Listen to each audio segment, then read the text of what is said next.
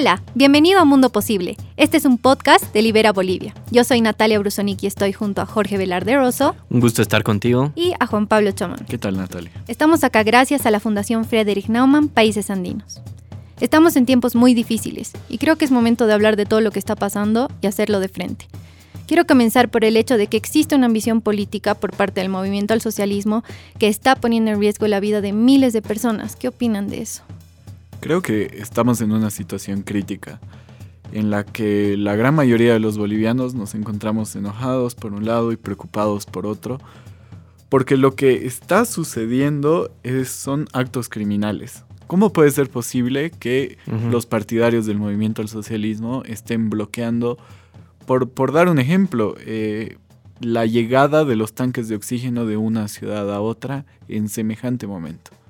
En una crisis donde la sanitaria, ¿no? donde el tema del oxígeno es clave.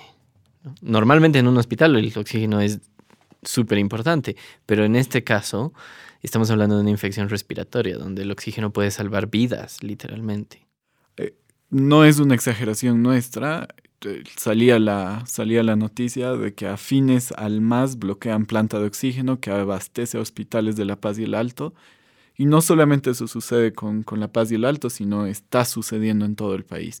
Y aquí hay una cuestión premeditada que está dirigida a generar cierto tipo de temor en la población, pero además sin importar las vidas humanas que están en riesgo por un, bien que es elemental en la situación en la, que estamos actualmente, que nos muestra que son una organización criminal. Aquí eh, quiero quiero hacer, quiero, quiero hacer una, una mención a, un tuit que Mario Espinosa, un periodista reconocido, hizo. No puedo respirar las últimas palabras de las víctimas en Oruro, sintiendo la rodilla de los bloqueadores en su cuello cuando no dejaron pasar oxígeno a los hospitales. Pareciera una exageración, pero es lo que verdaderamente está sucediendo. Para mí está bastante claro que al, tanto al movimiento al socialismo como a sus partidarios no le importa a la gente, ¿no? Además de que hay un desabastecimiento de oxígeno, también hay un desabastecimiento de combustible por el tema de los bloqueos y para mí lo más importante es que eso afecta el trabajo de las ambulancias, del abastecimiento de alimentos y tomando en cuenta, y lo repito nuevamente, que estamos en una crisis sanitaria, ¿no? Y que de nuevo están tratando de tomar eh, las cosas mediante la violencia, exigir todo mediante medidas súper extremas. O sea, ¿qué, ¿qué, quieren? ¿Qué están esperando al, al quitar oxígeno o impedir que, que, el oxígeno llegue a las personas enfermas? Pero es que, un poco respondiendo a lo que dices, ¿no? O sea, eh, lo, lo, que se muestra en, estos, en estas movilizaciones, en estos bloqueos, es que realmente el movimiento del socialismo en gran medida ha perdido el apoyo masivo, pero sí tiene un grupo lo suficientemente radical, eh, fanatizado, que en, gran medida también responde a intereses económicos, ¿no? Porque se les paga a esta gente. Por ejemplo, a mí me gusta el editorial que sacó el deber el día miércoles 5 de agosto, que empieza así. Leo brevemente. Desde su lujosa mansión en San Isidro, el barrio más exclusivo de Buenos Aires, Evo Morales ordena bloquear y en lo posible incendiar el país. Que arda de una vez, que se maten, ataquen a las ambulancias, no dejen pasar el oxígeno, que se mueran los contagiados por el coronavirus, vuelen torres, destruyan las cámaras de seguridad, que las ciudades se queden sin alimentos. Es muy fuerte y igual, entre otras cosas que he ido leyendo, está el apedrean ataúdes y agreden a funerarias que pretendían enterrar decesos de personas que han tenido coronavirus en un nuevo cementerio o que pobladores trasladan enfermos en hombros por falta de carretera y mm. ante toda esta situación que, que, es tan impactante, Evo Morales está sentado. En una mansión. Ajá. Y esperando que hagan las cosas por él. Y de nuevo hablamos de, de, esa convicción que, que para mí es inexistente, ¿no? En Oruro han encontrado que pagaban 300 bolivianos a las personas que se sumen a, los asedios, ¿no? Entonces... Pero es que un poco por eso lo que te decía hace un ratito Natalia, ¿no? O sea, el, Evo Morales y, los adictos a él, y obviamente no es solo una cuestión así de admiración al líder, sino como veíamos en, uno de los episodios, saben y quieren volver porque vivían de, como reyes de, los recursos estatales. Entonces, obviamente, quieren volver. Y su estrategia ahora es una estrategia terrorista, ¿no? O sea, quieren desestabilizar, generar caos, sobra, miedo, para para volver y decir, solo nosotros podemos dar paz, porque ¿me entiendes? Es, es como una, es un secuestro psicológico, por decirlo así, ¿no? O sea, yo te voy a quitar el revólver de, de la 100 si haces lo que yo te digo. Hay una cuenta de Twitter, la jueza Malosa, que puso, Bolivia está que arde, casi literal, y no solo por los misteriosos incendios en casi todos los departamentos, sino otra vez Evo Morales dio la orden de convulsionar el país. Quiere más muertos, los de noviembre no fueron suficientes. Pero Acá hay, acá hay dos elementos que son importantes. Uno es el rol que tiene Evo Morales y su partido y el otro es de las personas que están tomando la iniciativa de generar estos bloqueos en el país en este momento. Nosotros normalmente no haríamos este análisis de coyunturas si, si, si es que lo que está sucediendo no nos invitara a hablar de, de la propia semana y de la gravedad del asunto. Pero detrás de esto también tenemos que mencionar, y es muy importante y muy claro para mostrar cómo ha funcionado el gobierno de Evo Morales, es que se han tomado los sindicatos de trabajadores para poder a partir de ahí convulsionar el país. Y son determinados sindicatos, no, no es que es mucha gente, pero sí la Central Obrera Boliviana ha tomado la decisión de eh, ser como que la vanguardia de, estas acciones criminales. Y creo que tenemos que repasar un poco cómo es que funcionan, cómo es que trabajan y qué es lo que está sucediendo en el seno que está a su cargo. Tal vez podríamos mencionar algo de lo que hemos hablado en el anterior capítulo, de la terrible situación de la Caja Nacional de Salud, que es la que depende de ellos. Y una ironía porque no hay otra palabra, ¿no? Es que justo el martes, si no me equivoco, el dirigente de la Confederación Obrera Departamental de Oruro murió por falta de oxígeno. El mismo, los mismos que están haciendo los bloqueos, uno de sus dirigentes ha muerto porque por los bloqueos no ha podido llegar oxígeno. De nuevo, no les importa ni su gente. Es que lo interesante de esto es que muestra que, eh, ¿no? Y, ojalá sea, sea, sea, cierto este análisis, ¿no? O sea, que las bases de, estas mismos, de estos mismos sindicatos, de estas mismas organizaciones, no responden a, eh, directamente a Evo Morales y mucho menos a esta, a esta reivindicación supuestamente, digamos, ¿no? O sea, porque básicamente la razón de todos estos paros y bloqueos y marchas son porque ellos quieren, o sea, Evo quiere que las elecciones sean el 6 de septiembre, en menos de un mes. Existen otras justificaciones, como que he escuchado que justifican los bloqueos con una lucha por la educación. Cada vez sacan cosas nuevas. Por eso a mí me parece más una intención de, generar convulsión en el país para, para lograr sus objetivos más que tener esas prioridades o estandartes como, como lucha, ¿no? Creo que yo pienso, ¿no? Y estoy en la misma línea de lo que tuiteaba Alejandra Serrate, una activista por la democracia, que decía, bloqueadores masistas dinamitan Cerro le daño a la comunidad de Sayari para obstaculizar la transitabilidad con la carretera que une Oruro con Cochabamba. ¿Ya les decimos terroristas o todavía es políticamente incorrecto? A mí me hacen pensar, siguiendo esta línea, rescatando algunos tweets, uno de Ramiro Kalasic, se pregunta, ¿no? ¿Es posible negociar con el MAS? No, porque la estrategia del masismo siempre ha sido de suma cero. Ganar, perder, todo o nada. No hay opción de acordar, ni siquiera mediación. Y creo que tienen razón, ¿no? O sea, ¿con quién negocias? Con quien está dispuesto a ceder, con quien está dispuesto a escuchar, con quien que se da cuenta de que no puede ganar todo. Esa es la, la lógica de suma cero. ¿no? Y lo que nos preocupa, como decía Juan Pablo, y nos ha llevado a hacer este análisis más de coyuntura desde Mundo Posible, es que todavía hay la gente que toma decisiones piensa que con el MAS se puede negociar. Y está claro que no, desde hace muchísimos Debería estar claro. Justo igual encontré un tuit de Mauracio Saldías que dice sobre el derecho a la protesta está el derecho a la vida. Sepan los señores del MAS. Y creo que es algo que ni siquiera se, se, se entiende hasta, hasta este momento, ¿no? Porque quizá también me gustaría, tratando de entender, ¿no? ¿Qué, puede hacer que un grupo de personas no deje pasar una ambulancia? O el ataque. O el ataque que vimos que pasó un par de semanas atrás. Eh, si tienen una reivindicación supuestamente social y supuestamente justa. Recordemos que lo que están pidiendo es elecciones cuando ellos quieren. Y eso no es necesariamente una reivindicación social justa. Pero a mí me hace pensar, tratando de salvar en gran medida la, la intención, es, es mucho la mentalidad de un funcionario, ¿no? O sea, a mí me han dicho que no deje pasar a nadie. Y si no, y si lo dejo pasar, no me van a pagar lo que habíamos acordado que me iban a pagar por bloquear. Porque si no, es difícil entender que un ser humano no deje pasar una ambulancia. Porque entiende que yo tengo un pedido, pero la ambulancia es independiente a eso. En cambio, la, la mentalidad del funcionario, así del tipo casi de burócrata, acuérdense que Evo Morales decía, yo les voy a dar talleres de cómo bloquear. Él sabe cómo se arma y entonces sabe que tiene que tener gente que va a obedecer porque si no, no le pagan sus 100, 200 o 300 bolivianos. Y es la forma que conoce él y su gente para tomar el poder. eh, esto hay, tiene nombres, ¿no? Cada día hay personas que están sufriendo la falta de oxígeno y yo considero que lo que sucede con esas personas tiene que ser tomado como un, como un homicidio, como un asesinato. Porque no puede ser que por cortar la transitabilidad en el país, por exigir elecciones en un momento tan delicado donde ni siquiera podemos atender las necesidades más básicas de la población, entremos a la situación tan grave de eh, bloquear los insumos básicos.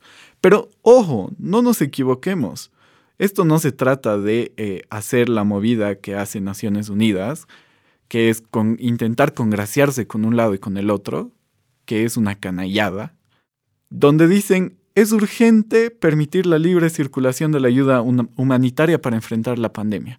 Simplemente se refieren a los bienes que son fundamentales para enfrentar la pandemia. Pero no están hablando de que están bloqueando el combustible, están bloqueando el gas natural, están bloqueando los alimentos y lo que quieren hacer es generar una crisis tal que pueda llegar a cierta convulsión social. ¿Qué? Nos deberíamos preguntar qué es realmente lo que quieren deberíamos seguir pensando qué es realmente lo que quieren. Tú que nos estás escuchando, ¿te das cuenta qué es realmente lo que están buscando al hacer todo esto? Y la situación es tan cruda como este tuit que les voy a leer del miércoles 5 de agosto de Ana María Reyes que dice, entre lágrimas, el doctor Maldonado del Hospital Obrero indica que solo tienen oxígeno hasta hoy a mediodía. Una vez se acabe el oxígeno, los pacientes fallecerán a los dos minutos. Ha convocado al Ministerio Público para que levante acta de los fallecidos y los califique de asesinatos. Hasta ese punto llegan las cosas de, de graves.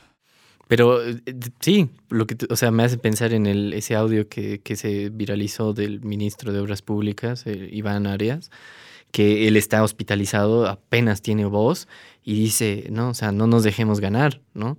No nos dejemos, o sea, es un poco también, insisto, la urgencia de hacer un, en, en desde Mundo Posible, un podcast tan de coyuntura, porque nos parece importante pensar Hacerte reflexionar y ver qué podemos hacer también y cómo empezar a... Sabemos que los bolivianos cuando nos ponemos una idea, eh, como lo hemos hecho en noviembre, podemos conseguirla. Y en este caso tiene que ser, tenemos que derrotar moralmente al movimiento al socialismo, porque eso no se ha hecho todavía.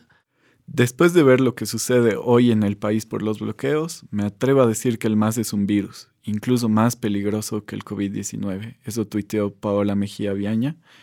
Y creo que tienen razón. Creo que grafica muy bien lo que está sucediendo.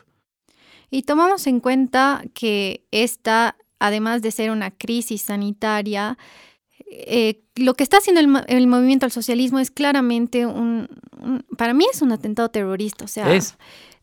uno que falta gas, falta gasolina, pueden faltar alimentos, falta oxígeno. O sea, estamos de por sí en una crisis y le están empeorando y están haciendo todos los intentos posibles para hacerlo más, más difícil, ¿no?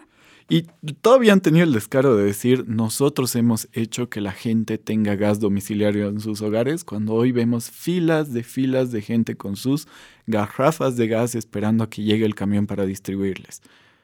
Y que ya la vienen haciendo varios días porque no logran conseguir. O sea. No, no es, no es la primera vez que pasa, ¿no? Pero sí han tenido el descaro de decir que el gobierno del presidente Evo Morales en su momento ha puesto en la gran mayoría de los hogares bolivianos el gas domiciliario, etcétera, etcétera, cuando en realidad si nos fijamos la situación y somos más observadores, creo que podemos ver que todas las mentiras que están alrededor de ese relato.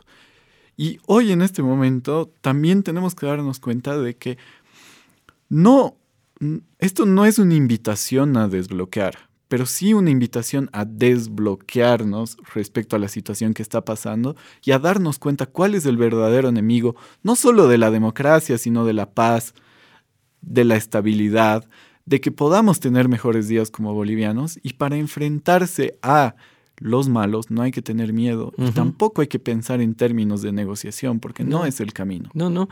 tú decías, eh, Nata, ¿no? Son una, hacen actos de terrorismo. Hay un tuit de, muy simple pero muy interesante de Irene Trepp que ella escribe, ¿no? El MAS es una organización terrorista y una captura de pantalla del diccionario de la lengua española de la Real Academia que dice terrorismo y en su tercera acepción dice, actuación criminal de bandas organizadas que reiteradamente y por lo común, de modo indiscriminado, pretende crear alarma social con fines políticos. O sea, es la definición de lo que es el movimiento al socialismo hoy en 2020. Ojalá, espero, que esto lo vean en el gobierno, lo vean en el Tribunal Supremo Electoral, que lo vea eh, la policía, el ejército, que se den cuenta, no se negocia con terroristas.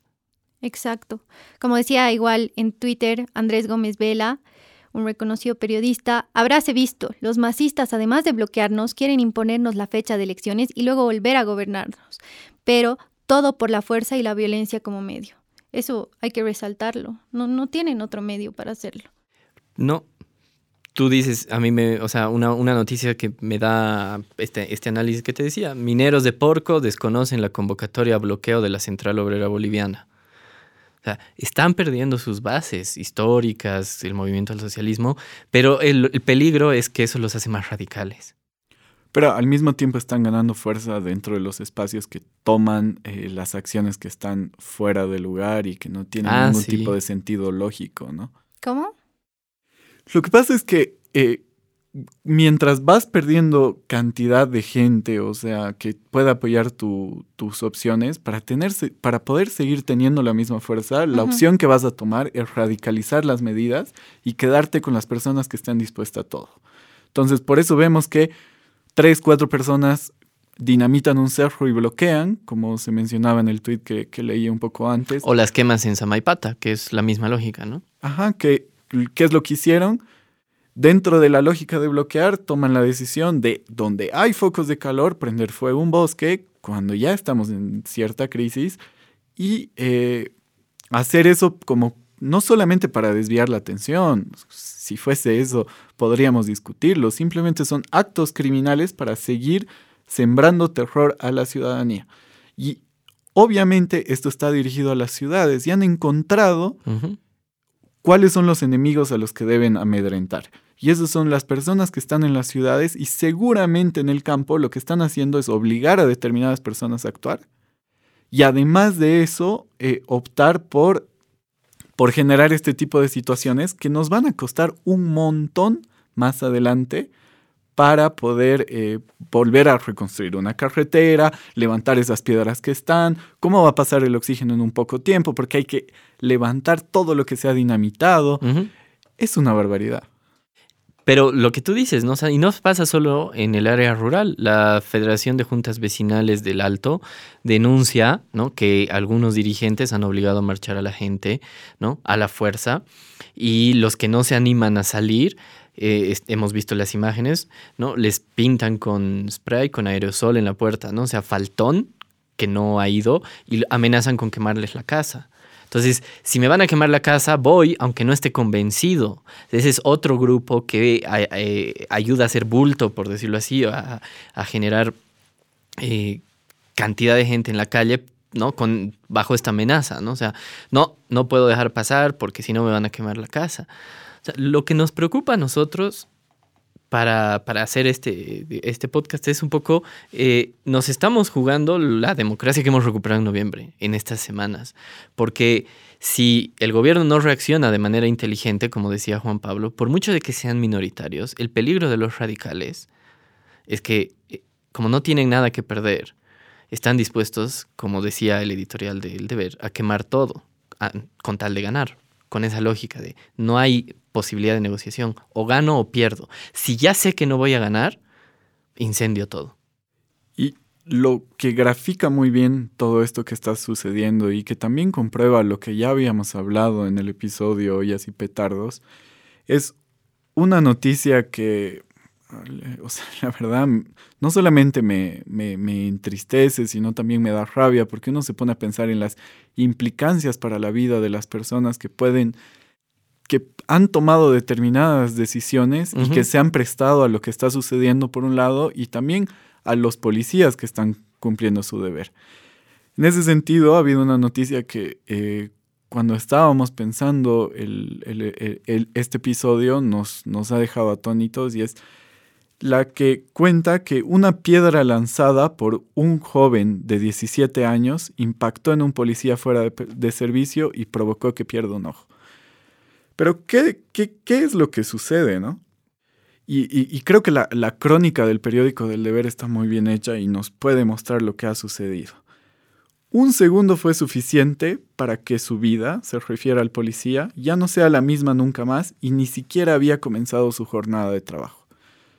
Un efectivo de la policía que este lunes descendía de la ciudad del Alto y se dirigía a su servicio en el Hospital La Portada de la Paz, que es un hospital que está dedicado exclusivamente para eh, pacientes, con COVID, recibió el impacto de una piedra en el ojo derecho y lo perdió. Lo más grave es que el agresor fue un joven de apenas 17 años. Menor de edad. Que luego declaró que le iban a pagar 200 bolivianos por bloquear y generar problemas. Eh, habíamos Por 25 dólares. 200 mm. bolivianos. Es eso. Y habíamos un poco escogido esta noticia porque sintetiza bien lo que queremos transmitir, ¿no? O sea, ese pobre joven, digo pobre en el sentido de decir es un inconsciente, ¿no?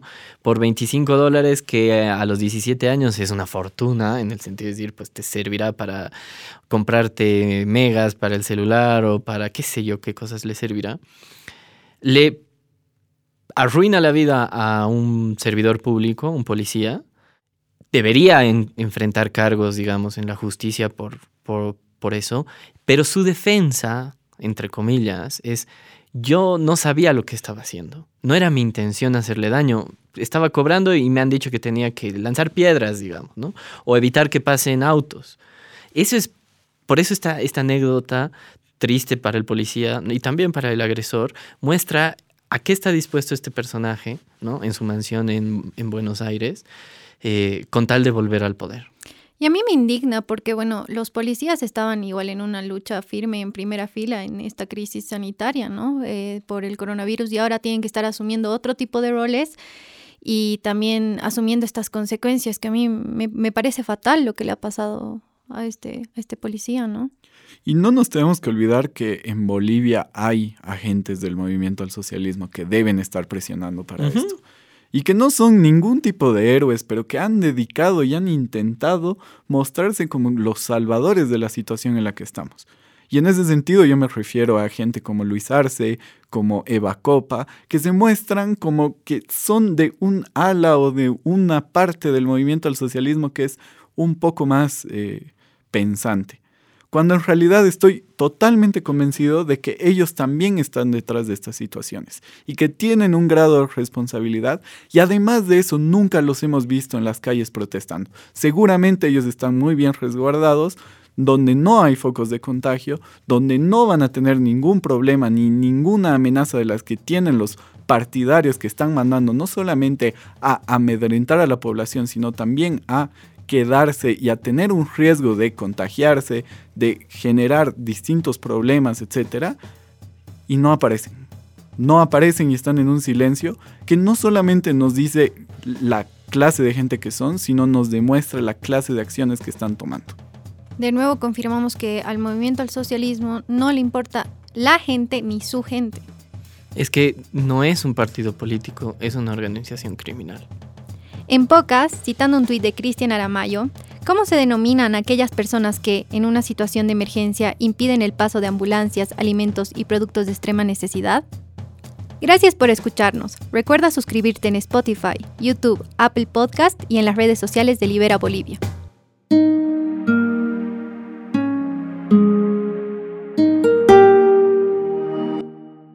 Las opiniones expresadas en este programa son de exclusiva responsabilidad de los participantes y no necesariamente representan la opinión de la Fundación Frederick Naumann, Países Andinos.